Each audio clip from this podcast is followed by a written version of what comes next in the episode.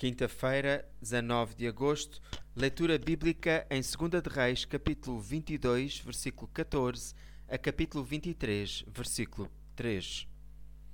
Mas vão ter com o rei de Judá, que vos enviou a buscar ao Senhor, e transmitam-lhe.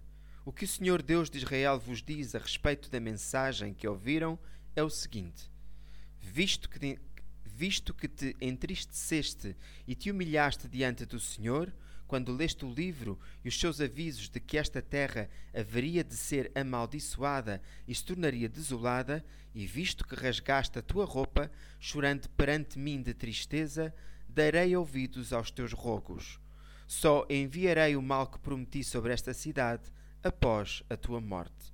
Foi esta a mensagem que levaram ao rei. O que podemos apreciar sobre Josias é o seu exemplo de total compromisso. Nenhum de nós poderia fazer um pedido mais importante do que sermos como Josias, que se converteu ao Senhor com todo o seu coração, toda a sua alma e com todas as suas forças. O reinado de 31 anos de Josias sobre Judá não mudou a direção da sua nação, mas os seus constantes esforços para servir ao Senhor foram reconhecidos e honrados por Deus.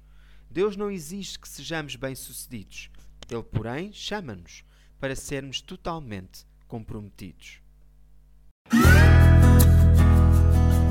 O profissional Pão do Céu é apresentado pela União Bíblica de Portugal. A União Bíblica é uma organização cristã internacional e interdenominacional que usa a Bíblia para inspirar crianças, adolescentes e famílias a conhecerem a Deus. Para mais informações, visite o nosso site em uniãobíblica.com.